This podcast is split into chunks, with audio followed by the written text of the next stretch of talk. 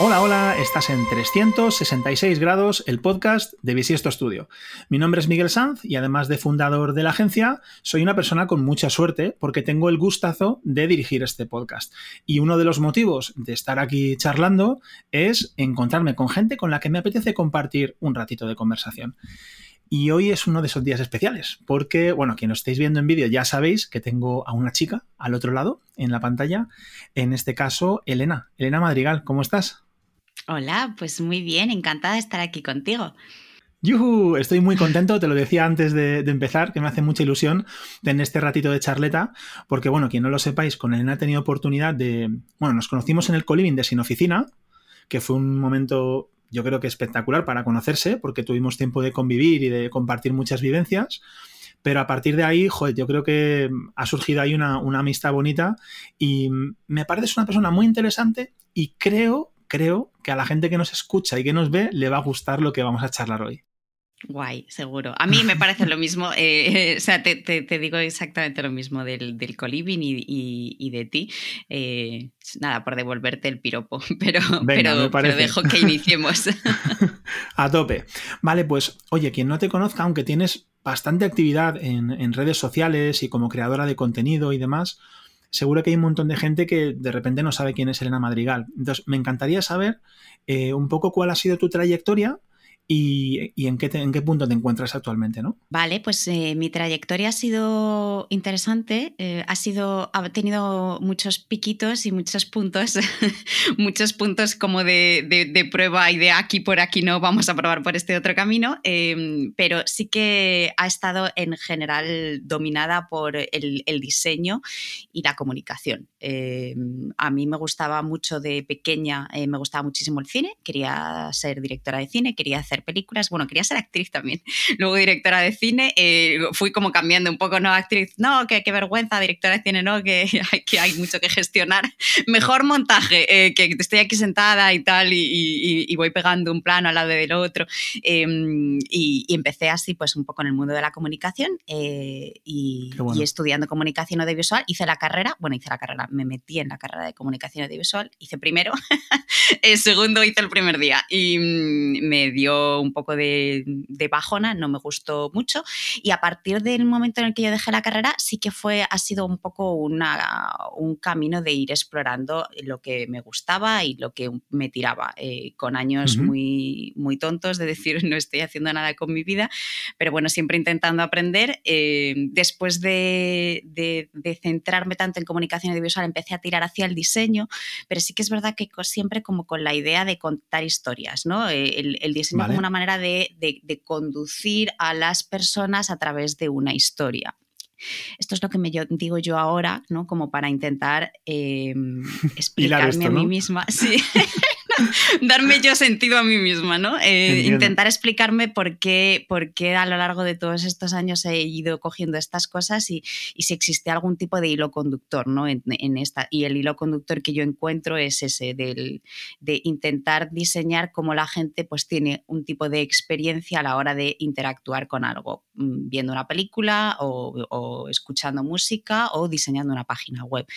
Mm, y, después de todo ese recorrido de diseño, pues acabé, eh, eh, yo era diseñadora, estaba trabajando en una agencia de comunicación haciendo diseño y ahí descubrí Notion y, que es más o menos lo que estoy un poco lo que estoy centrada ahora, ¿no? Es donde acabo un poco ahora mismo en mi trayectoria, eh, que para mí fue una herramienta en la que podía seguir diseñando, pero diseñar como otro tipo de flujos y mundos, ¿no? Dentro de ella. Y, y, esa es mi trayectoria hasta ahora. Mola mucho la idea de, enfrentarte a Notion con el concepto de voy a diseñar algo, ¿no? Porque a veces, eh, digamos, como herramienta, pues lo utilizas pues, para apuntar cosas o que también, ¿no? Pero mola esa virtud quizá que tienes o esa capacidad para, diseñar cosas utilizando Notion y otras herramientas también. Creo que Notion no es lo único que hay en tu vida en este momento, creo que tienes más tipos, más proyectos. ¿Qué, qué, en qué ocupas el tiempo? O sea, un día de Elena o una semana, por, por si acaso de repente un día no haces de todo, ¿en, qué andas metida? Pues eh, en muchas cosas, porque a partir de esto de Notion, ¿no? De yo empezar como a hacer vídeos de, Notion en YouTube, em, me creé también una newsletter que en principio también era de Notion, luego cambió, eh, entonces eh, ahora tengo por un lado, bueno, gracias a todo, Notion fue como que lo que desencadenó todo lo que yo estoy haciendo ahora mismo. Sí que es verdad que yo tengo ese background y es un background que me ayuda, pero esta cosa de Notion fue lo que desencadenó el, el, quilombo en el que yo estoy ahora metida, que por un lado es diseñar espacios de trabajo en Notion eh, por las mañanas eh, y por las tardes salvar el mundo, por las tardes escribir en la newsletter. Em, eh, también me gustaría poder seguir haciendo vídeos, tendría que hacer más, pero bueno, ahí estar. Em, y, crear contenido en general. También ahora mismo he, bajado un poco el ritmo, entonces por las mañanas tengo diseño espacios de trabajo en Notion, por las tardes intento crear contenido en diferentes canales. Por ahora solamente se está viendo en la newsletter, pero bueno, también diseño mucho mi propio espacio de trabajo dentro de Notion y por las tardes lo que hago es diseñar mi negocio en Notion, eh, pero en mi espacio de trabajo propio. Muy chulo. No quiero imaginarme la que tienes montada ahí dentro en tu espacio personal. Debe ser, o sea, yo creo que la gente de Notion se mete a mirar, ¿no? Y dice, ¿qué estás haciendo con esta herramienta, ¿no? Básicamente. Es, la verdad es que es increíble, ¿eh? O sea, yo, yo lo amo mucho, ¿no? me quiero llorar del espacio seguro que me he creado ahí dentro. Muy bien. Luego te pregunto un poquito sobre eso que me interesa mucho saber, si a ver si nos da tiempo, a ver si consigo condensar todo lo que te quiero, todo lo que te quiero preguntar.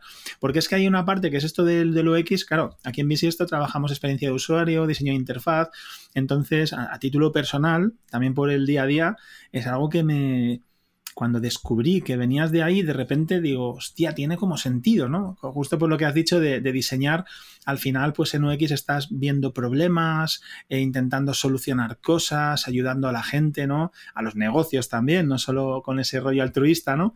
Y, y joder, eh, en la experiencia, o sea, ¿qué, hacías tú en esa parte de, UX? ¿Hacías eh, flujos de navegación? ¿Hacías diseño de páginas? ¿Qué, es lo que hacías ahí? Es que hacía de todo también. Eh, empecé, sí, empecé haciendo diseño gráfico en realidad.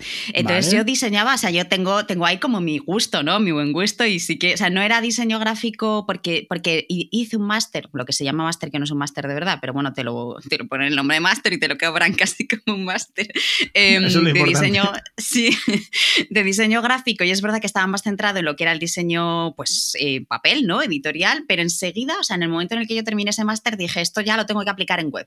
Y entonces empecé a estudiar diseño web y de estudiando diseño web tuve la suerte de que me, de que me abrieron el concepto de UX, ¿no? De eh, diseñar pues con la usabilidad en mente, pensando en flujos y tal. Yo realmente era una cosa que siempre había tenido en cuenta, pero no sabía que eso existía y que era un trabajo.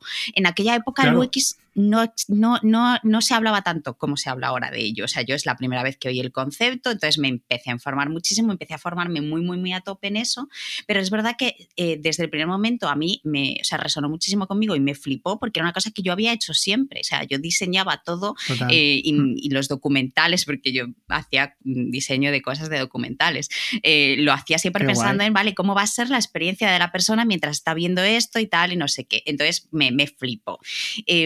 Pero claro, yo empecé mis prácticas de diseñadora web y realmente empecé como diseño gráfico o diseñadora de interacción, era en aquel momento. Y luego, después de hacer las prácticas como diseñadora de interacción, eh, sí que es verdad que eh, conseguí un trabajo en una empresa en la que al diseñador UX le daban un título que para mí eh, le da sentido a todo, y es una cosa que también he descubierto en los últimos meses, estaba dentro del Departamento de Arquitectura de la Información. Entonces, Claro, ahí, eh, y ahora tiene todo el sentido con lo que hago ahora mismo también, ¿no? dices que, o sea, yo he sido siempre...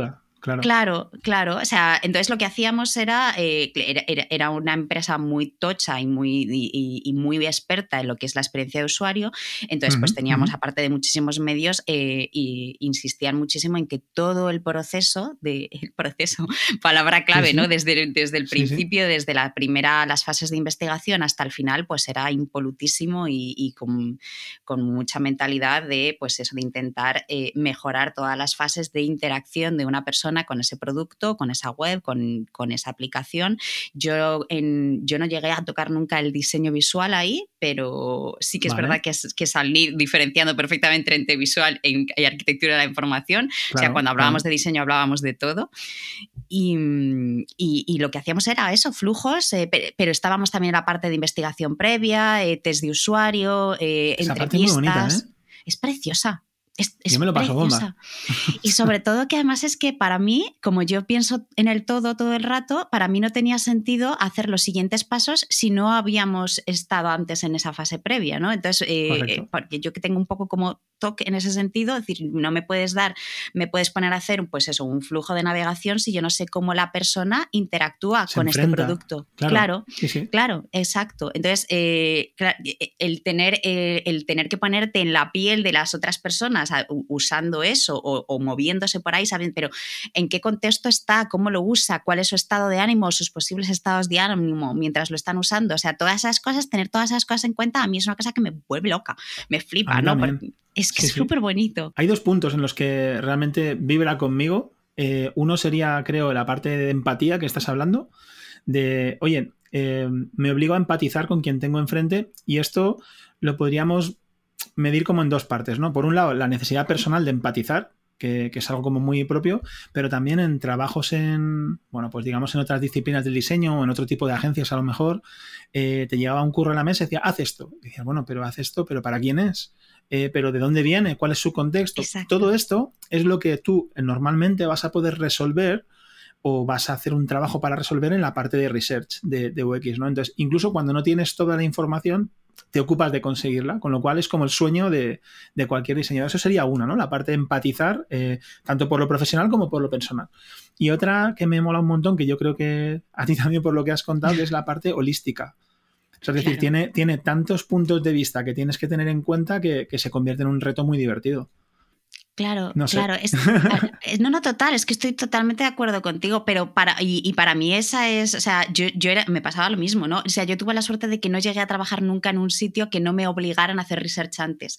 En el momento, cuando estaba de becaria de diseño de interacción, realmente eh, yo me hice tan buena en UX porque se dieron cuenta de que yo a mí no me, o sea, no me podían dar un diseño, ah, la diseña, no, yo tenía que preguntar antes, pero ¿por qué? ¿Pero de dónde viene? ¿Pero esto tal? Porque, porque es que si no, no, si no, no lo entiendo.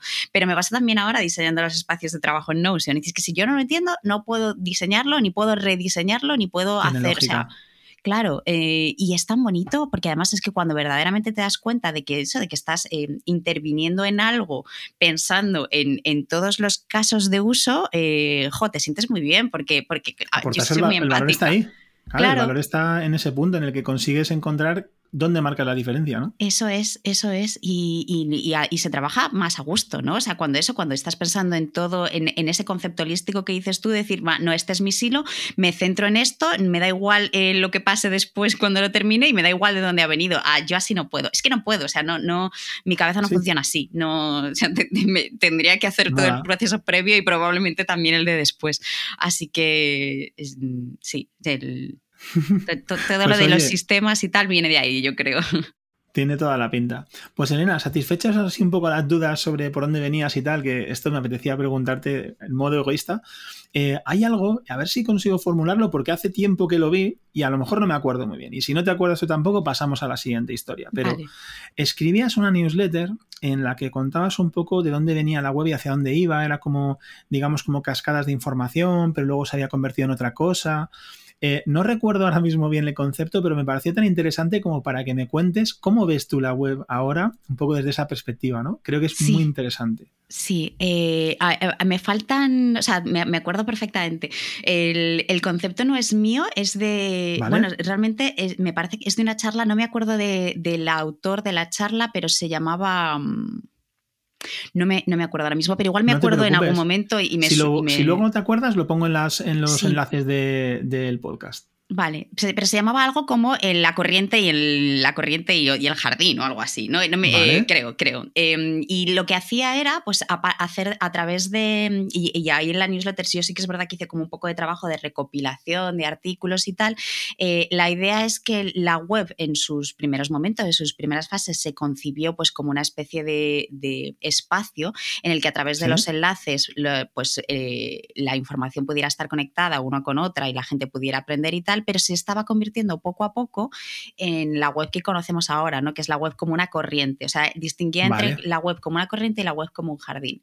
La web como una corriente es la web de Twitter, la web de las noticias así de comida rápida mental, ¿no? Que, lo que hace es que es literalmente como una corriente, tú entras ahí, vamos a ponernos en el ejemplo de Twitter. y te pasa por encima, ¿no? Digamos. Te arrastra. Sí, la, información te arrastra, ¿no? O sea, es verdaderamente como entrar en uno de estos ríos ahí como con muchísima corriente y, tú no puedes disfrutar de lo que te rodea, ¿no? Sino que es un palo por aquí, esto que me tira para allá y no estás, o sea, no estás con, eh, bueno, no estás consumiendo la información, si la estás consumiendo, te estás ahogando directamente la información, ¿no? No la estás saboreando, no la estás observando y no, no estás dejando que pase que pase por ti, sino que es, muy consciente, ¿no? Es como una especie de, entretenimiento, de, de tentempié, ¿no? Es, no, es algo, no es un consumo consciente del momento, ¿no? ¿Te refieres a eso? Claro, sí, y no solo eso, sino también el concepto de, eh, vamos a ponernos en el ejemplo de Twitter, porque es un ejemplo como súper claro. Tú entras en Twitter, yo siempre lo digo, eh, en Twitter todo se lo lleva al viento, todo se lo lleva a la corriente. Eh, los tweets, ah, bueno, ahora hay hilos, pero da igual, o sea, un hilo es una entidad que puede tener más o menos tweets, pero ese hilo, o sea, si tú no lo ves en un momento, eso se pierde. Por mucha automatización y por mucho retuiteo que hagas y por mucho high fury que luego vuelva, o sea, realmente se pierde eh, mm, y, sobre todo está fuera de contexto. O sea, tú te puede llegar eh, y, hemos sido testigos de, de cómo a personas que conocemos les ha pasado que escriben algo y como es, es un marco, o sea, es como si tú hicieras un recorte de tu vida, ¿no? Y, y cogieras ese tweet y ese tweet puede ser totalmente... ¿no? Exacto, descontextualizado totalmente.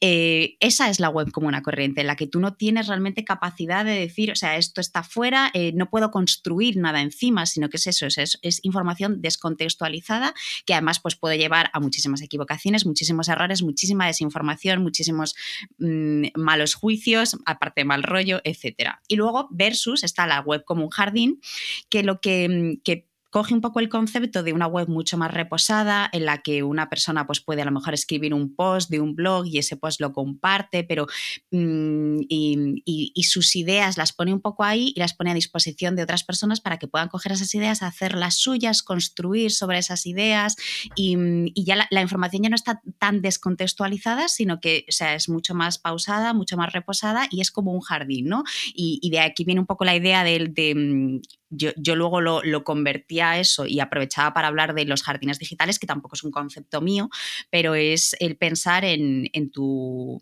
en tus ideas, en tus notas, ¿no? Cuando yo hablo de ideas muchas veces pienso también en notas, ¿no? Porque yo mis ideas las apunto en notas em, y, las notas contienen mis ideas, ¿no? Entonces, el, esto del jardín digital, que yo ya me, me extiendo hacia el jardín digital, es, Claro, o sea, una nota piensa que es como un pequeño brote, ¿no? De una, pequeña idea. Entonces tú esa nota la tienes ahí y, la, dejas, ¿no? Que, vaya creciendo. Y, lo que pasa es que según va pasando el tiempo, según van pasando las horas, según van pasando los días, tú vas añadiendo más notas a ese jardín, más ideas sueltas. Entonces, algunas de esas ideas se van a quedar ahí como si tuvieras puesto una semilla y esa semilla no creciera nunca. Pero si, si el terreno es fértil, si tú haces el, el esfuerzo, ¿no? Pues por conectar un poco esas notas entre sí, empiezan a ocurrir como una enredadera, se empiezan a juntar, eh, pues em, em, empiezan a crecer más fuertes y pueden empezar a surgir flores, eh, diferentes tipos de plantas, y entonces eso es, eh, eso es lo que yo llamo un jardín digital, que viene un poco de este concepto de la web como un jardín, ¿no? De no dejar que la información pueda con nosotros, sino al contrario, eh, procesarla, hacerla nuestra, convertirla en otra cosa y que esa otra cosa eh, se junte con esas otras ideas destiladas que han podido surgir de esas otras cosas que has leído o esas otras ideas que has tenido tú propias y que se conviertan en, en cosas diferentes y tú poder meterte en ese jardín, en ese jardín digital, en esa librería de notas e ideas y, observarlo, ¿no? Y pasear por ahí. yo literalmente paseo por mis notas y mis ideas, ¿no? Y digo, ah, esta, pues mira, pues está igual. Ah, pues qué interesante. Verdaderamente, esto queda, un poco, pero lo hago, lo hago, sí. No, no, pero lo entiendo, lo entiendo perfectamente y además mm, yo creo que lo explicas bien y, que se entiende, que se entiende fácil, tal como lo estás expresando, ¿no? Al final, una idea es como si fuera una unidad mínima de pensamiento que acaba recogida en una nota y esa nota es, como decías, ¿no? Como un recortable, aunque salvando las distancias de esa web como una corriente, es como un recortable que queda ahí y que poco a poco le puedes ir dando ese contexto, ¿no? Me, gusta mucho la idea. Oye, antes de, preguntarte algo más sobre jardines digitales, enfocando en la parte de web que no es tan personal, que tiene más que ver con lo que expones hacia afuera, em, oye, ¿cómo crees que se podría trabajar? Porque claro, a lo mejor es una pregunta rara, pero eh, digamos que Twitter es así, es una corriente. Yo creo que por cómo está creado y también por cómo lo consumimos. Creo que hay como dos perspectivas, ¿no? El que, digamos, el que ha creado ese, no sé cómo llamarlo, esa corriente y que la estamos consumiendo con esa mentalidad. Em, ¿Hasta qué punto es fácil incorporar esa idea de web más reposada en una web de consumo general? ¿Qué, ¿Qué, podríamos hacer para conseguir eso? O si conoces algún ejemplo, lo mismo. En Twitter me parece que depende mucho de la personalidad, ¿no? De la persona. Yo sí muchas veces he pensado en crearme una cuenta de Twitter eh, y crear mi jardín digital en ella, en la que yo, lo que dices tú, ¿no? Dice, cogemos una idea, esta idea es la unidad mínima de pensamiento, ¿no? Y la convierto en un tuit o en un hilo. Y yo voy creando, o sea, es como un cuaderno, ¿no? Eh, por cada idea escribo un hilo nuevo y lo que puedo hacer es luego relacionar un hilo con otro, un con con otro. Pero solamente yo. Eh, em, y es verdad que yo podría invitar a gente, a toda la gente que quisiera, a ese jardín a, construir por encima, ¿no? Pero tienes que tener como yo lo veo, la mentalidad de quiero construir. O sea, cojo esto y esta idea que tú me has regalado o esta idea que yo me he encontrado, no, no la uso y sí, o sea, puedo, puedo contradecirla, eso, eso está bien, porque además, o sea, del, del choque de ideas surgen nuevas ideas, ¿no? Surgen nuevas cosas, ¿sí? Sí, pero con espíritu constructivo, que digamos, ¿no? Entonces depende mucho y, el problema es que en Twitter, eh, dependiendo de por dónde te muevas, dependiendo del momento del día en el que estés y como al final vivimos todos en sociedad, eh, no toda la gente tiene este espíritu constructivo y, no toda la gente tiene esa finalidad. Claro, entonces sí que existen y existen webs, me parece que la gente usa como jardín digital, yo he visto alguna, pero ya no es Twitter, ¿no? Sino que esta es mi web, esta es mi jardín digital. Sí, sí, es un espacio, eh, eh, a eso me refería, ¿eh? o sea, no era tanto porque a lo mejor he formulado la pregunta de esa manera, me refería justamente a eso, ¿no? Si hay ejemplos en los que se esté fomentando de alguna manera que ese consumo sea distinto y que todo fluya de una manera diferente, constructiva, porque, claro, no, los conozco más allá de esos jardines más personales y me interesa como concepto para construir la web, digamos, la gente que estamos diseñando webs ahora, ¿no? Pues sí, sí, perdón. O sea, también es que yo he cogido la idea de Twitter y ya me la he pasado a todo, ¿no? O sea, quiero decir que sería un experimento interesante lo de Twitter, pero no sé yo si funcionaría. Sí, em, no, pues sí, sí, existen, yo conozco sobre todo ejemplos, pero ejemplos de personas, personas individuales que dicen, vale, este es mi jardín digital, te invito y tal, pero eh, no, digo que no existan, ¿eh? ¿eh? estoy segurísima de que existen, no, pero ahora mismo no te sabría decir ningún ejemplo concreto, em, pero, pero sí que es verdad que mucha gente que se está creando sus propios jardines digitales sí que creo que también están a su vez trabajando para que vayamos más a una web como un jardín. También están surgiendo muchísimas aplicaciones ahora mismo, que es verdad que la mayoría son aplicaciones que, que que enganchan, ¿no? Que cogen este concepto de jardín digital y dicen, construyete un jardín digital para tu mente, o el segundo cerebro, que son cosas un poco distintas. Eh, pero suelen ser personales, suelen ser eh, como eso, como tu segundo cerebro, que es para ti, ¿no? Eh, pero yo creo que si juntas esta voluntad que tienen algunas personas, ¿no? De, crear una web pues, más colaborativa y con un conocimiento más interconectado entre todos, y estas aplicaciones que cada vez están acercando más esta idea de conectar ideas al público, probablemente no, no, no digo que vayamos a eso, pero, pero sí se está construyendo para que al menos una parte de la web, eh, si la quieres buscar, sí, sí que te lo o digamos que sí que hay como una especie de movimiento incipiente ahí que está poco a poco gestándose. Mola un montón, investigaré. Has citado, Elena, la parte del segundo cerebro y yo creo que tal como decías, claro, para mí está muy relacionado con eso del jardín digital, al final es como una especie de repositorio eh, es un jardín porque haces que germinen cosas y creas dinámicas en ese segundo cerebro, pero digamos ese almacén, ¿no? Ese, o sea, segundo cerebro lo llamas porque es como un almacén en el que tú depositas ahí cosas, ¿no? Yo lo llamo segundo cerebro porque la gente se acostumbra a llamarlo segundo cerebro. Yo realmente no lo llamo nunca segundo cerebro, lo llamo así como para, para, para, para el... Porque la gente creo que usa, está más acostumbrada a oír ese concepto, el del second brain. Eh, y mucha gente eh, le entiende, pues eso, el second... También es, mi caso, ¿eh? O sea que lo Sí, ¿verdad? claro, claro. O sea, pero yo, yo no, yo lo yo no... O sea, sí que es verdad que muchas veces al final tu segundo cerebro o tu jardín digital es eso, es como tu librería digital, en la que tú tienes pues todas las cosas que toda la información con la que interactúas más o menos en el día a día la tienes guardada y, la usas como un, pues una extensión de tu cerebro, pero mm, claro, o sea, yo aquí ya me pongo muy técnica y muy tiquismiquis porque este tema me gusta mucho. Eh, y del segundo cerebro es un segundo cerebro, no es, no es un almacén, porque por el almacén ya está Pocket. Eh, o sea, entonces ya tienes Pocket, tienes Instagram, ¿no? El segundo cerebro tiene que ayudarte a pensar mejor, a crear cosas, ¿no? Como hace tu cerebro. Em, vale, vale, vale. Pero estos son opiniones, ¿eh? Debería ser, en tu opinión, para que yo lo procese bien, eh, así me aseguro, digamos que ese segundo cerebro, para ser un segundo cerebro, tiene que incorporar no solamente almacenamiento, sino que también una serie de dinámicas que te permitan procesar esa información y, obtener de ellas resultados, ¿no? O cosas nuevas. No, yo, esto, yo lo digo siempre, ¿no? Claro, claro, pero, eh, eh, o sea, pero, esta soy yo. Em, pero ¿para qué quieres? O sea, siempre lo pregunto, ¿no? ¿Para qué quieres este segundo cerebro? Que la gente pregunta, me quiero construir un segundo cerebro en Notion, me quiero hacer... Pero ¿para qué? ¿Por qué? O sea, lo que quieres es crear cosas, tú el cerebro lo tienes para pensar. Eh, mm. está, mm, está genial el concepto de segundo cerebro como para descargar toda la información que nuestro cerebro mm, no puede procesar. Eh, y, está guay para tenerlo ahí como almacén y está genial, ¿no? Pero esa es como la primera... Eh, el concepto de segundo cerebro, voy a hacer aquí la, clase, la clase corta. Realmente este concepto de segundo cerebro es un, es un término marketingiano que está acuñado por Tiago Forte, que es el, que, el creador del, curso este de Building a Second Brain, construyendo un segundo cerebro. Es él el que me introdujo este término. Y, él lo que enseña es un framework que se llama CODE, eh, C-O-D-D-D-E, que viene de capturar, organizar, destilar y expresar. Entonces, tu segundo cerebro, claro, la gente se me queda en, capturar y algunos organizan, ¿no? Pero la mayoría de la gente luego nunca destila y nunca expresa. Entonces, claro, o sea, tú sí, sí quieres un segundo cerebro, ¿no? Y en este curso pues habla pues de cómo construirte este segundo cerebro, pero hacen hincapié en las cuatro fases del proceso. La mayoría de la gente se queda en capturar y en organizar si vamos bien, ¿no? La mayoría de la gente se queda en pocket, algunos pasan a Notion donde ya pueden organizar, pero muy poca gente luego destila y expresa, ¿no? Entonces, eh, está muy bien capturar, porque todo lo que tú captures fuera de tu cabeza es carga mental que tú te estás quitando y eso está muy bien. Correcto. Pero, pero lo que decíamos antes. Paso, digamos. Sí, sí. Sí, ¿por qué? ¿Cuál es la finalidad? O sea, ¿por qué haces esto? Para crear otras cosas, ¿no? Para tener más ideas.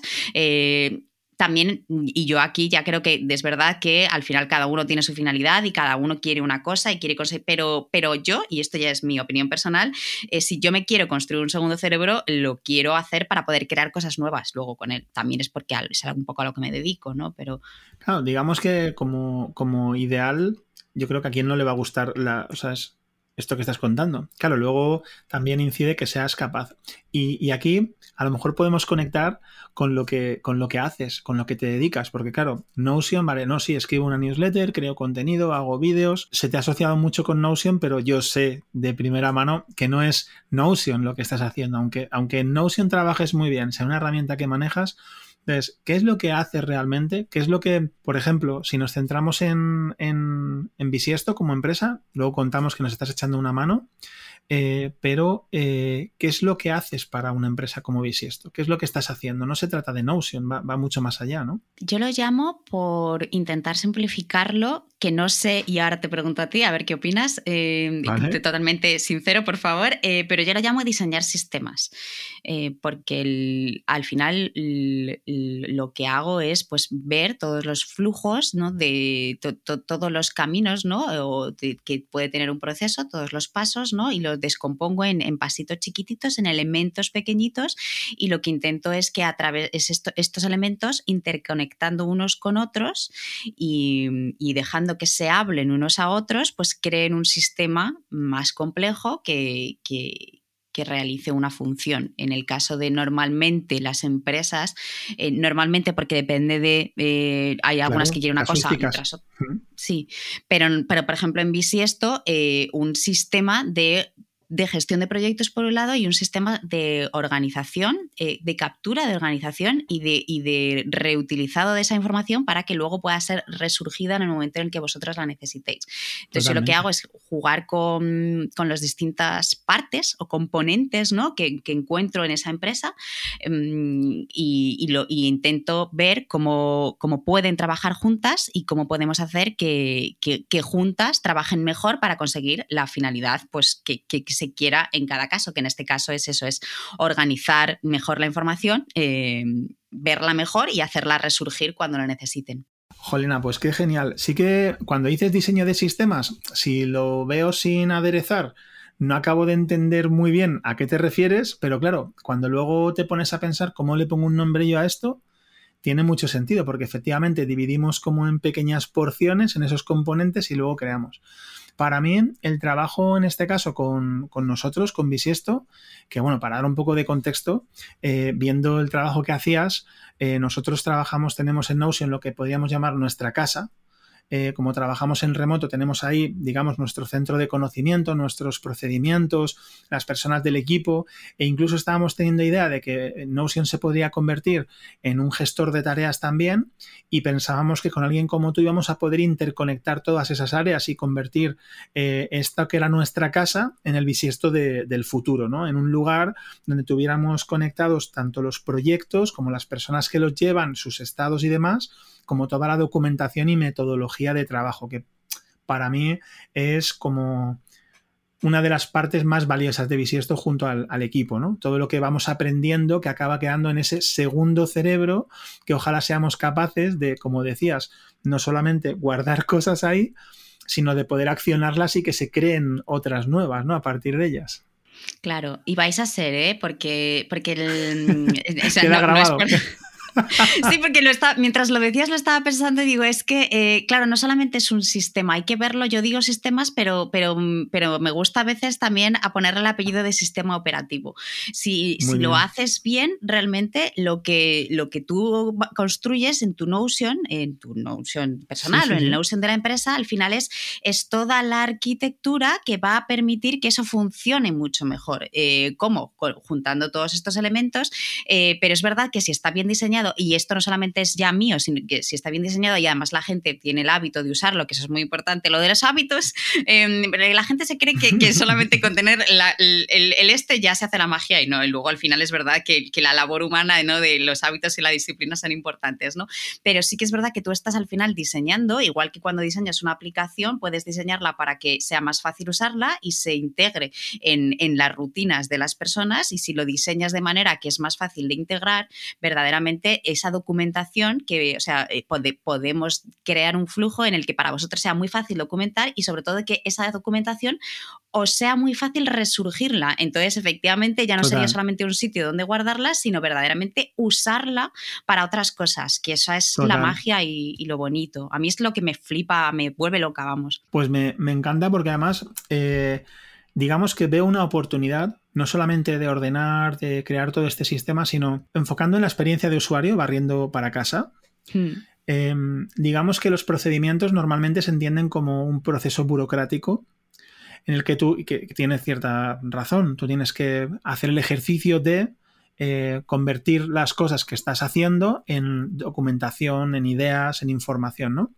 Em, pero claro, si yo consigo que dentro del proceso de trabajo, yo me refiero a un ente, ¿no? Si quien sea consigue, eh, que además de mm, eh, tener un proceso de trabajo, dentro de ese proceso esté integrado de manera orgánica, amigable, sencilla, toda esa parte de recogida de datos y resurgimiento con especie de procesado ese que decías.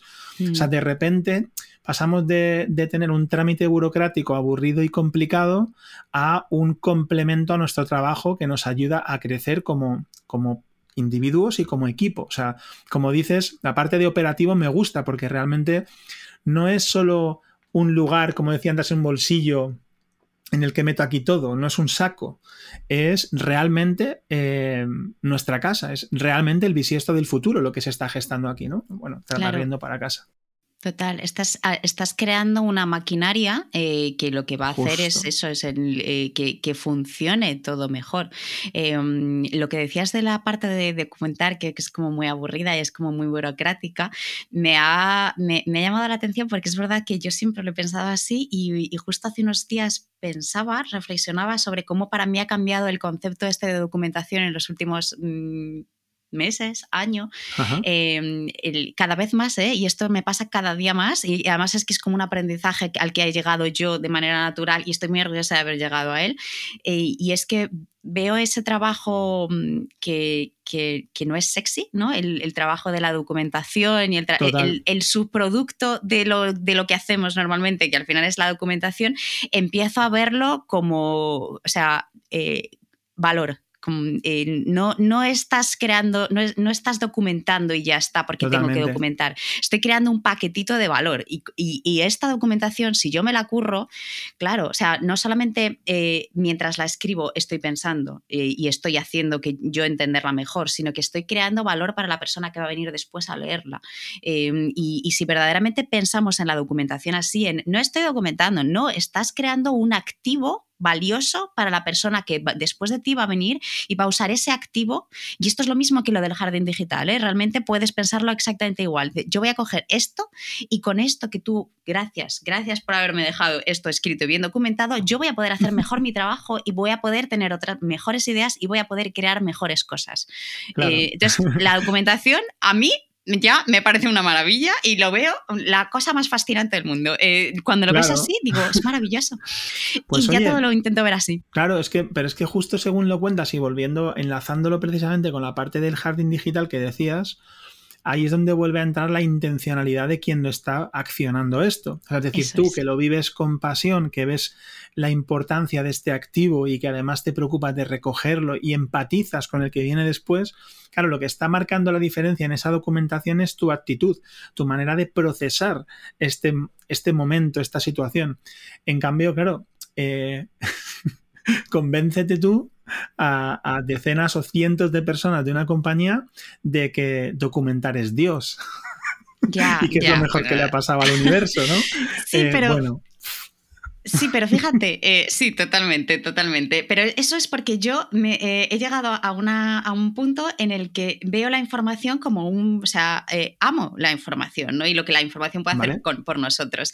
Fíjate, o sea, a nadie le parece sexy lo de la documentación, pero cuando entramos todos en pandemia y cada uno a su casa, estamos todos en Slack, oye, ¿esto cómo se hace? Oye, ¿cómo hacías esto? ¿Dónde estaba esto? Majo, eso te lo resuelve la documentación. Así que no es sexy, no es bonito, pero te digo, te ahorra muchísimo tiempo, te resuelve muchísimos problemas y te empodera. Es, o sea, al final es verlo y es un cambio de mindset. ¿eh? O sea, es decir, si yo, o sea, mm, lo que pasa es que no estamos acostumbrados, pero, pero, pero eh, eso que sea la patata de, ah, cómo me encanta Internet, cualquier duda que tengas la encuentras en YouTube. Bueno, pues lo mismo en tu, en tu empresa. O sea, ¿por qué no creas una cultura de documentación en la que cualquier duda que tenga una persona la pueda encontrar documentada? Eh, y, que, y que vean eso, pues eso, como que estoy, o sea, yo no estoy haciendo vídeos de YouTube tontos, estoy creando y estoy aportando valor al mundo. Bueno, no estás haciendo el chorra documentando, lo que estás haciendo es empoderar a todos los que van a venir después de ti y además ayudarte a ti dentro de tres meses. O sea, te estás dejando notitas de amor. sí, exacto, exacto. O sea, yo cuando subrayo un artículo y me pongo notas y de tres meses después lo abro y digo, ay, gracias, gracias Elena de hace tres meses que hiciste este trabajo por mí y yo no tengo que volver a hacerlo. O sea, y, a mí esas cosas me fascinan. Lo veo, o sea, lo veo como tú y además creo que no con, tanta, con tanto entusiasmo porque tú lo vives de una manera muy especial, pero sí que entiendo el valor y, digamos que le doy, le pongo recursos para esto, ¿no? Pero, mm. pero, joder, si en el mundo de la programación, por ejemplo, que la documentación es todo, eh, y más cuando creces o pretendes crecer y trabajar en equipos. Trabajar en base a estándares es todo. Em, te encuentras con proyectos, digamos, en los que no ha sido todo, sino nada, em, dices, ostras, si en entornos en los que ya desde la propia educación de, de las personas que trabajan en esto no siempre se cumple, no me estoy metiendo con. Sé que hay muchos contextos distintos. A veces estás eh, creciendo y teniendo necesidades de crecimiento muy rápido y lo que toca es eh, parchear o lo que toca es crecer y no, plantearse nada más, ¿no? Pero, por ejemplo, y aquí hago un poco de cuña, cuando curramos en, en Bisieste, hacemos cualquier tipo de, de proyecto, de producto digital, tenemos muy, muy, muy en el ADN que el trabajo se hace en base a estándares y que se mm. documenta al milímetro, incluso se aporta una wiki si es necesario, o sea, Claro, es como si fuera una parcela específica en la que das por hecho que va a ocurrir, aún en esa parcela no siempre ocurre, ¿cómo narices convenzo yo a los demás, ¿no? De, que ni siquiera parece tan importante porque, de nuevo, pensarán que es echar las ideas a un saco. No tanto se entiende, ¿no? Que hay como un proceso ahí de, no sé. Mm. Sí, es aquí que me, me, he desahogado, ¿eh? Como ves. O sea, aprovecha aquí el momento psicólogo. Es que es, es que es complejo porque porque yo creo que para, para, eh, primero ya te digo, creo que es un cambio de mindset, ¿no? Pero yo lo he afrontado, o sea, porque yo al principio veía, jolín, el tiempo que pierdo escribiendo mails, o sea, tú lo sabes, los mails que escribo, em, El, tiempo que, que, tardo yo documentando algo que solamente voy a ver yo, ¿no? Y al final me di cuenta, digo, pero vamos a ver, es que esto que solamente vas a ver tú, sí, solamente vas a ver tú, pero es que te va a servir para 20 proyectos distintos. Entonces, se puede ver desde un punto de vista egoísta, de pensar, esto me va a servir en el futuro, lo bonito es pensarlo, eh, pues eso, como de una manera mucho más empática y decir, esto que estoy haciendo, o sea, estoy haciendo mejor mi trabajo porque estoy haciendo, gracias a esto, otra persona va a poder hacer mejor su trabajo. Y todo, al final todo se reduce en, a pensar eh, qué trabajo estamos haciendo, o sea, si estamos eh, picando pala y ya está, o estamos realmente queremos estar haciendo el trabajo de nuestras vidas dentro de ese sistema y, que eso permee no solamente a lo que ejecutamos y al output, sino al subproducto de ese output, que para mí es, el, es, eso, ¿no? Es la clave, el decir, el valor no solamente está en la entrega final, el valor está en todo el proceso. Conocimiento que ha, que ha, claro, que ha ido aportando 100%. Mm. Joder, a ver si, si contagiamos esto y sobre todo, claro, desde mi perspectiva, ojalá ser yo capaz de contagiar esa pasión a los demás para, porque al final luego, como tú dices, es el valor que queda en nuestras casas. Oye, quiero, quiero ligar esto porque, claro, todo esto lo estás contando porque lo he enfocado yo preguntándote pues por lo que estás haciendo por Bisiesto, que puedes hacer por otras empresas y demás, pero claro, o sea, eh, tú esto lo haces para ti, o sea, de manera egoísta, como decíamos al principio, debes tener montado un, pitote en, en, Notion barra 300 herramientas más que no quiero ni imaginármelo. O sea, yo creo que es difícil de, de procesar. Entonces, ¿qué, qué haces en tu espacio de Notion? ¿Para qué lo utilizas? Aunque sea en, algunos puntos más importantes. No Notion en general, perdona, que, que, lo asocio yo también a Notion, sino en las herramientas. ¿Qué es lo que haces? ¿Qué objetivos tienes? ¿En qué te ayuda? Cuéntame algo de eso. Eh, bueno, no solamente uso Notion, es cierto, pero también es cierto que mi sistema operativo vital está construido en Notion. Está en Notion. Sí, entonces toda la maquinaria que me... No quiero decir que rige mi vida, porque mi vida me la rijo yo, pero, pero sí que es verdad que todo, pues el sistema operativo, el sistema operativo creo que eso es un buen concepto, eh, lo tengo ahí construido. Y cuando digo que tengo construido ahí, tengo pues en... Eh, traqueo hábitos em, y, llevo como una especie de diario. Lo que pasa es que este diario, como, bueno, Notion tiene para la gente que no... Es un bullet journal, ¿verdad? Parecido, pero yo nunca he hecho bullet journal porque el bullet journal se ha descrito y yo lo hago todo digital, em, pero creo que es parecido en el sentido de que lo recojo todo. Eh, realmente el bullet journal no sé hasta qué punto, o sea, no sé nada del bullet journal, estoy hablando que de la barra del bar. igual que con lo que haces tú. Sí, claro, yo, yo, estoy, o sea, no te hablo de, creo, eh, puede ser, pero la verdad es que no sé si esto, esto va así. Em, yo lo tengo todo relacionado, o sea, el, el, en Notion puedes, pues eso, crear diferentes bases de datos y las bases de datos relacionarlas entre sí. Entonces yo lo que hago es que me creo todos los días, tengo una base de datos que es como de diario, entonces ese día tiene mil propiedades, eh, no solamente hábitos, sino pues las cosas que he leído, las cosas que he aprendido, las cosas que he hecho, los proyectos en los que he trabajado, todo está conectado a ese diario. Ese diario está a su vez conectado a una base de datos de semanas, la base de datos de semanas está conectada a una base de datos de meses, la de meses a una de trimestres, me voy riendo mientras lo digo, la de trimestres a una de años. Em, y, la de años está, y, y, estas también están conectadas a una base de datos de objetivos y de proyectos y de tareas. Todo esto que estoy diciendo son bases de datos, ¿vale?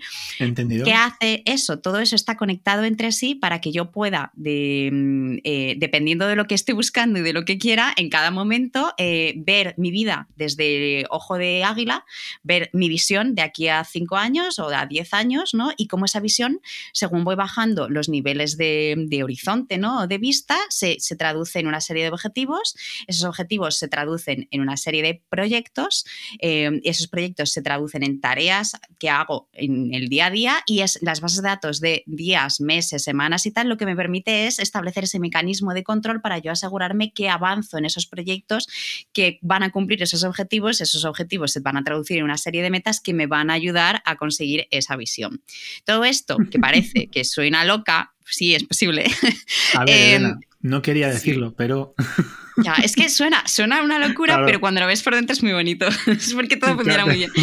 Em, pero ahí está la clave. O sea, primero, dos cosas. Quiero aclarar para que, para que la gente no crea que soy una loca que yo esto lo hago, eh, lo hago así, pero porque yo necesito, me he dado cuenta de que eh, a mí no me vale contenerlo en un papel, necesito verlo, porque mi mente es así, necesito ver las cosas o no existen. O sea, creo que es un poco déficit de atención, eh, que, pero soy muy, muy visual. Entonces, si yo las cosas no las veo, no las entiendo bien puede ser una pega, pues yo lo he abrazado, no me importa, pero por eso me, Notion me flipa tanto, porque yo en Notion lo que hago es ponérmelo todo, o sea, todo lo que para mí es importante en mi vida, lo diseño y lo creo ahí, porque de esa manera lo hago con intención. O sea, justo hoy estaba comentando, si yo quiero aprender una cosa, no me conformo con aprender, yo quiero aprenderlo y quiero asegurarme de que estoy aprendiendo y que lo quiero hacer con intención. Entonces, ¿qué hago? Me creo un dashboard en Notion para esa cosa que estoy aprendiendo y ese dashboard lo conecto con mi diario y me aseguro de ponerme un check en mi diario que veo todos los días, en mi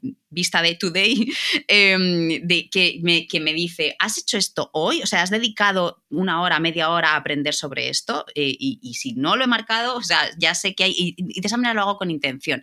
Me meto en ese dashboard y eh, aprendo sobre eso y me hago preguntas sobre eso, y así me aseguro de que lo estoy aplicando.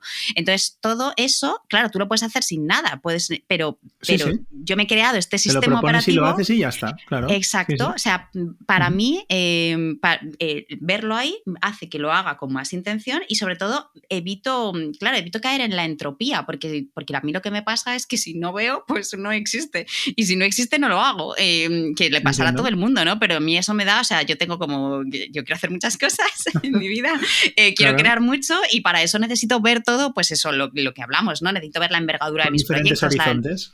Exacto, exacto. Y como una cosa, y, eh, a nivel semanal, pues ver cómo va la semana y, y cómo va el mes, pero, pero al final de año ver cómo ha ido todo el año, ¿no? Y si me quiero centrar, porque tengo un montón de cosas que hacer ese día, solamente veo la vista de hoy, pero además la vista de hoy solamente las tareas que están eh, filtradas. Em, que responden a los proyectos que son que tienen más impacto esa semana. Es que, eh, ¿sabes lo que pasa? Que, claro, eh, ya que yo que te voy ya conociendo un poquillo, cuando lo ves, dices, hostia, hostia, hostia, qué locura.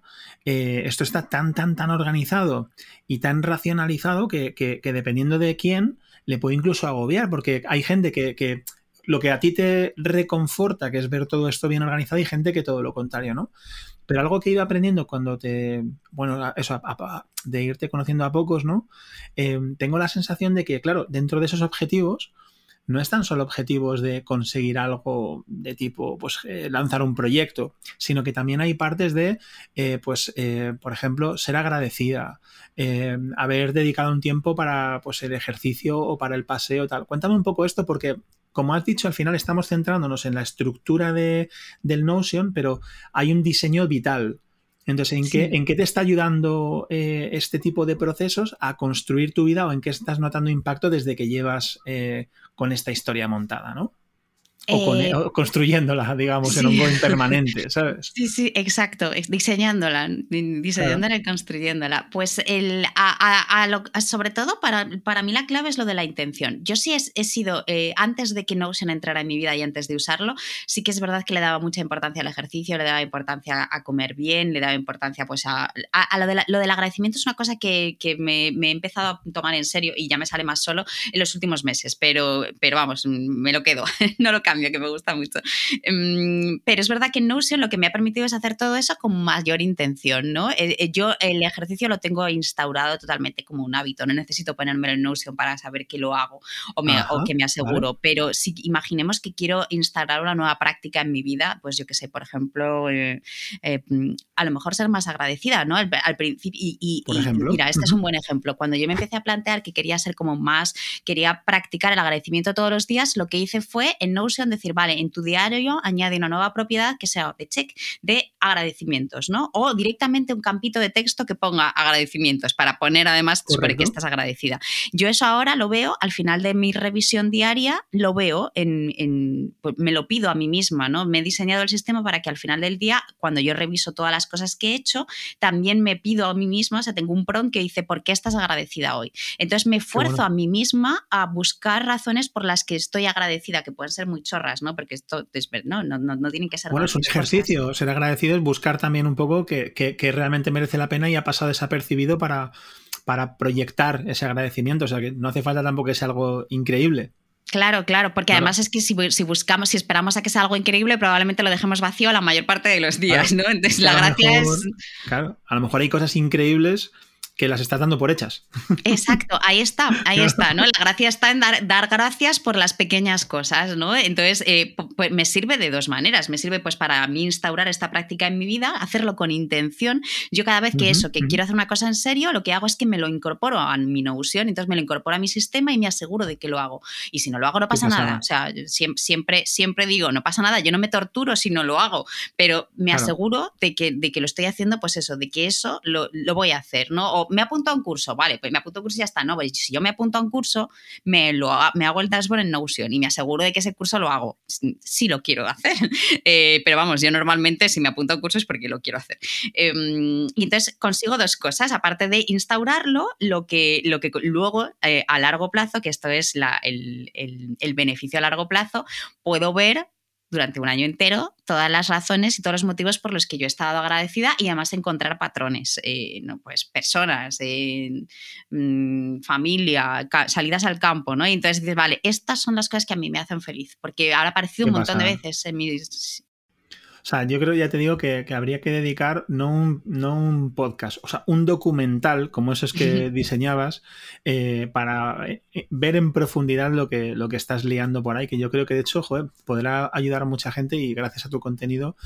Mira, como llevamos como un poquito menos de una hora, pero ya arrancamos 50 minutos que se me han pasado volando, em, voy a intentar hacerte la última pregunta y va relacionado un poco con, no sé si conoces el concepto de Ikigai, el propósito de vida es, eh, bueno, por si acaso alguien no, aunque se habla bastante de esto, yo no sé si lo sé explicar muy bien, pero es como que habla de que las personas para ser felices necesitamos encontrar cuál es nuestro propósito, cuáles son esas cosas que nos hacen sentir que fluimos y que nos hacen casi vivir más años, solamente por el hecho de, de haber encontrado ese propósito y hacer algo que creemos que merece la pena y que vibra con nosotros, ¿no? Entonces, mi pregunta va un poco por ahí. ¿Tú crees que has encontrado tu Ikigai con esta historia? Porque tiene toda la pinta. Te podría decir que sí, que a priori parece que sí. Lo que pasa es que. pero con reservas. con reservas, pero yo todo lo hago con reservas porque, porque como has visto mi trayectoria, em, soy soy muy inquieta y me gustan muchas cosas distintas. Entonces, para mí, eh, cuando yo empecé a meterme en todo esto, el mayor miedo que tenía es, yo no quiero casarme con esto de Notion eh, porque, porque sé que así como ha venido, yo ahora mismo le estoy poniendo mucho eh, de mí, pero igual dentro de tres años ya no me interesa tanto. Entonces, para mí ha sido un gran ejercicio de, autoconocimiento ¿no? y, de, y de, realmente dar un salto al vacío el, el, poder presentarme sin problemas como una persona que, pues eso, que, que hace cosas en Notion, ¿no? o, que no me, molest, no me molestara, nunca me ha molestado. Pero sí que cada vez que me dicen Elena de aprende Notion es como, jo, pero Elena es más cosas, no solamente es aprende Notion. Ahora ya no me molesta, pero porque es Claro, pero porque yo he encontrado en Notion, o sea, eh, gracias a todo ese ejercicio que he hecho de, preguntarme y de, aprendizaje y de tal, eh, y, ese hilo narrativo, me he dado cuenta de que Notion para mí es, es, es tan importante y es, es ese, eh, ese arma que lo une todo, porque es la herramienta que me permite diseñar cómo funciona mi cabeza. Pero lo importante es cómo funciona mi cabeza. Digamos que no tiene, no sé si has encontrado tu Ikigai, pero te aseguras de mantenerte cerca gracias a una herramienta, no por Notion, sino por estar desarrollando a nivel personal tu vida o estar diseñándola ¿Me estoy explicando? Sí, sí, sí, yo creo que, que digamos que te, gracias a, a lo mejor no estás segura si dentro de tres años o de dos meses sigues un poco con, digamos, tan apegada, pero con estos sistemas sí que te estás Ahí está, claro. No es, asegurando de que no te alejas, ¿no? Eso es, no es, no es tanto la herramienta como el decir, o sea, sí que es verdad que encontrar mi, mi propósito, eh, al menos eh, por ahora, o sea, yo podría decir que sí, lo que no puedo decir es si dentro de tres años va a ser el mismo, pero ahora mismo que yo estoy gozándomelo a máximo en, en, esto, o sea, quiere decir que estoy en ese momento y que hay muchísimo total, eh, fluyendo con mi vida en, en creando, ¿no? creando estos sistemas, hablando de estos sistemas, intentando ayudar a la gente y a las empresas a a vivir y a trabajar mejor gracias a pensar en sus vidas como estos sistemas. Eh, ahí, ahí sí. Brutal. Pues vaya brochecito. Yo creo que eh, eh, así como final me quedo con ganas de preguntarte muchas más cosas, pero bueno, habrá oportunidad. así que me, lo guardo así un poco como en la recámara, porque me parece que es un buen broche. Tengo costumbre, Elena, de hacer tres, cuatro, cinco preguntas rápidas, así de esas de no pensar. así que si tú me dejas, voy con ellas. Sí. Venga, 3, 2, 1, comida favorita. Guau. Eh, ah, A lo eh, fácil. La pizza. Pero las ensaladas también. Venga, ensalada de pizza, me vale. Hobbies. Mm, leer, salir al campo y estar con mi perra. Lo que más te gusta de la gente. Eh, que mm, quiero ir como muy rápida, eh, eh, pero quiero pensar también. Lo que más me gusta de la gente es que, o sea, conocerles. El, creo que te lo comenté en Montoro, cuando conoces por primera vez a una persona y sin juzgar, porque yo no juzgo, ¿no? Pero sí que es verdad que es inevitable hacerte una idea, aunque sea muy. ¿Una foto? Sí, una muy, muy abstracta de esa persona y cuando la conoces y ves que, que no es así para bien o para mal, ¿no? Pero dices, ala, la he conocido, ¿cómo mola? Me gusta conocer a la gente, eh, o sea, el, poder meterme. De la, gente, serían como sus capas, ¿no? Sus sedimentos, que puedes ir. Exacto. me gusta. ¿Y lo que menos? De la gente. claro. Eh, eh, no va a ser todo bueno. Ya, sí, depende de. eh, Del especimen. en, en, general, eh, es lo que más me gusta. Creo, creo que es lo, que, lo mejor que tiene la gente y también lo peor. Y es que somos muy emocionales. Para, para, algunas cosas es maravilloso, pero si no lo sabes gestionar, ya, ya tú sabes, es lo que menos, cuando no se sabe gestionar. Un lugar para visitar. Italia. Italia, en general. Sicilia. Y Palermo, Sicilia. Eh, por ejemplo. y como sigamos bajando horizontes, te digo el kilómetro de no. La pizzería de Palermo, aquella que. sí. ¿Recomienda un libro, una película, una serie o algo? Em, vale, película. Eh, Cinema Paradiso. Cinema Paradiso es peliculón. ¿La Cinema Paradiso. La he visto y además oh, no sonó en mi boda y la tocaron no y la digas, tocaron qué mis maravilla, qué emocionante, por favor. Sí, sí. Pues se me pone la gallina. Sí, sí, eh, cosas que pasan. Pues, qué película, ¿eh? Vamos, imagínate a mí, imagínate a mí cómo se me ponía la piel. No, no, me lo imagino. que siempre con, con los nervios que hay en ese momento. Venga, y la última, si no fueras ¿qué? No sé qué digo. Claro, porque haces muchas cosas, creadora de contenido, diseñadora de sistemas. Si no fueras lo que eres ahora, pues no lo sé. ¿Qué harías? He querido hacer muchas cosas, pero ahora mismo estoy tan contenta con lo que hago. Eh, es que diría, no lo sé. Eh, fíjate si estoy contenta. Claro, es que alguien que fíjate, dice que está a gusto. Que es que claro. no me he planteado hacer otra cosa. Eh, probablemente, no, no, no, no, digo que sepa hacerlo, pero me fliparía porque me gusta eh, mucho ¿Vale? escribir sobre bandas sonoras de cine.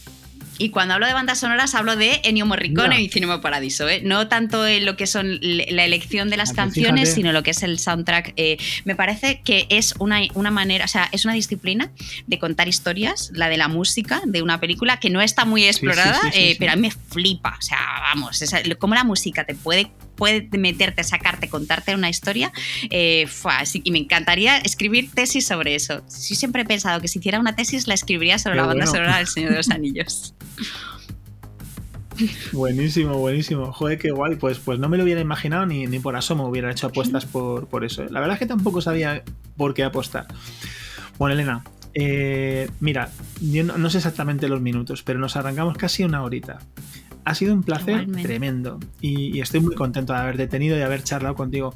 Si alguien quisiera encontrarte eh, por redes o en la parte más digital, voy a, aventurarme. Vamos a hacer una apuesta. Eh, yo creo que cuando salga este podcast, mi página web estará, estará ya disponible, que sería elenamadrigal.com. Entonces sería un buen lugar. Si no me encuentran ahí, porque la página web todavía no está disponible, en Twitter. Eh, en Twitter, que no soy Elena Madrigal, soy Elena Yúscula, em, porque en Twitter lo que tengo es el enlace a la newsletter, que es donde, pero, pero mejor Twitter, ¿no? Porque Twitter, pues desde Twitter vas a la newsletter y desde la newsletter no vas a Twitter. Entonces, mejor Twitter y ya, la, navegación importante. Venga. Sí, sí, pondremos ahí los links también para que te encuentren fácil. Y, y joder, lo dicho, está muy a gustito. Eh, en esa idea egoísta de conversar con gente, siempre me voy como más lleno cuando viene gente como tú, con la que converso y me llevo así chispitas de, alegría. Así que muchísimas gracias por el rato. Y bueno, a los que hayáis y a las que hayáis llegado hasta aquí, eh, joder, pues gracias por acompañarnos. Subiré el podcast a bisiesto.es barra podcast, ahí es donde los iremos colocando todos, y en todas las plataformas del universo conocido, iVoox, Spotify, y bueno, todas las que se nos ocurran a nivel de podcast, pero también el vídeo en YouTube. Si es que conseguimos, porque ha habido un momento de corte que, habremos editado, si es que conseguimos que todo el vídeo eh, se haya grabado bien. Así que, bueno, cruzamos dedos, Elena. y a ver si podemos oírnos y vernos. Más nada, eh, ha sido un placer, ya lo sabes, para mí una maravilla, como si estuviéramos ahí, eh, ahí en el bar o en la cafetería, así que encantada. Si me quieres volver a llamar, yo vengo, yo vengo feliz de la vida. Así sea, así sea. Luego te tomaré la palabra y dirás por qué le pedí yo esto a la vida. No creas, seguro que no. Bueno, un abrazo, un abrazo enorme, Elena, y un, abrazo, para todos. Muchas gracias. chao. chao.